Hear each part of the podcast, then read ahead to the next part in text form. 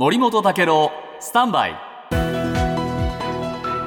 長官読み比べです、今日毎日新聞に小さく出ている記事ですが公明党の山口代表、えー記者会見でマイナンバーカードとお現行のお健康保険証の一体化に関してどういうメリットがあるのかを国民に具体的に説明していく努力をもっとすべきだと政府に注文をつけました。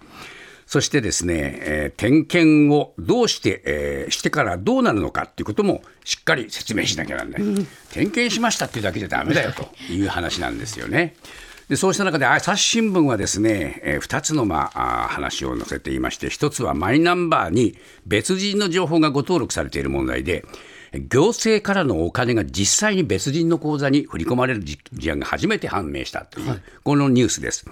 でこれはね、だけどね、大変ですよ。埼玉県所沢市によりますと、この市の職員が2015年の12月に80代の女性について、同姓同名で、生年月日も同じ別人のマイナンバーカードを,、を紐付けたっていうんですよ。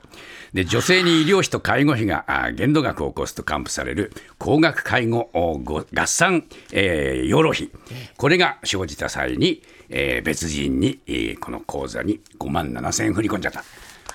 でもこれはね、地味そう起こるわね。で、もう一つ、その背後にある問題として、えーこれ、静岡とか宮崎で起きた事件ですけれども、みんなね、あのね、人為的なミスだっていう点が出てきてるんです。あの、障害者手帳ミス、次々という記事なんですけれども、みんなね、作業はね、えー自治体で一人でやっていたという話で、やっぱりね、人手不足も随分問題なんですね。ですから、このマイナンバー制度はね、制度だけではなくて、人手不足による人為ミス、これも深刻だっていうことをね、受け止めなきゃいけないと思いますね。